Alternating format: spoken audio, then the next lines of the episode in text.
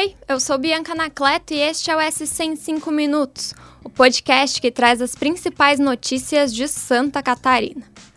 Vamos aos destaques desta segunda-feira, 29 de agosto de 2022.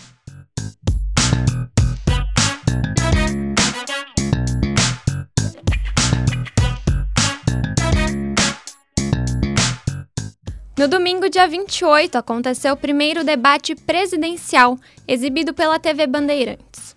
Durante o programa, a jornalista Vera Magalhães foi alvo de ataques do presidente candidato Jair Bolsonaro, do PL, ao fazer uma pergunta sobre vacinas. A atitude de Bolsonaro gerou repúdio e a Associação Brasileira de Jornalismo Investigativo, a ABRAGE, emitiu nota se solidarizando. A associação também exigiu que o presidente respeite as profissionais que trabalham na imprensa. No NSC Total, você pode ler a opinião da nossa colunista Dagmar Spaltz sobre o ocorrido. Dagmara comenta que os candidatos presentes no debate não se manifestaram, enquanto as candidatas se solidarizaram com Vera Magalhães. E sei que a gente acabou de falar do clima quente das eleições, mas aposto que você reparou que caíram as temperaturas. 29 cidades de Santa Catarina registraram temperaturas abaixo de zero nesta madrugada, segundo a Defesa Civil. A menor registrada foi em Urupema, com 6,3 graus negativos. Além disso, também houve formação de geada na Serra Catarinense. A queda nas temperaturas ocorre por influência de uma massa de ar frio de origem polar. O brasileiro e morador de Camboriú, Kesley Vial, morreu na última semana sob custódia da Agência de Imigração dos Estados Unidos.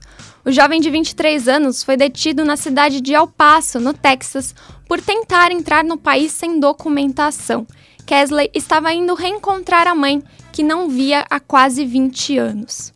Familiares e amigos do jovem pedem ajuda nas redes sociais para o traslado do corpo. Foi criada uma vaquinha online e o valor estipulado é de 28 mil reais. A delegação do Brusque Futebol Clube levou um susto na noite deste domingo, dia 28, quando seguia a viagem rumo a Minas Gerais. O avião da equipe precisou arremeter duas vezes devido ao mau tempo no Rio de Janeiro. Os jogadores e comissão técnica iriam pousar no aeroporto Santos Dumont, mas o piloto não conseguiu por conta das fortes rajadas de vento. O voo mudou de rota e foi autorizado o pouso no aeroporto do Galeão após 50 minutos de atraso. A equipe segue viagem de ônibus até Minas, onde enfrenta o Tombense amanhã, dia 30 de agosto, pela 27ª rodada do Brasileirão Série B. E ainda sobre esporte, a cidade de Joinville cedia a Taça Brasil de futsal. Os 10 melhores times de futsal do país disputam o torneio até dia 4 de setembro. O campeão da Taça Brasil disputa a Supercopa contra o campeão da Liga Nacional. Na história da competição, Santa Catarina é o estado com mais títulos conquistados, 11 no total, sendo Jaraguá do Sul o time mais vencedor, com 7 taças.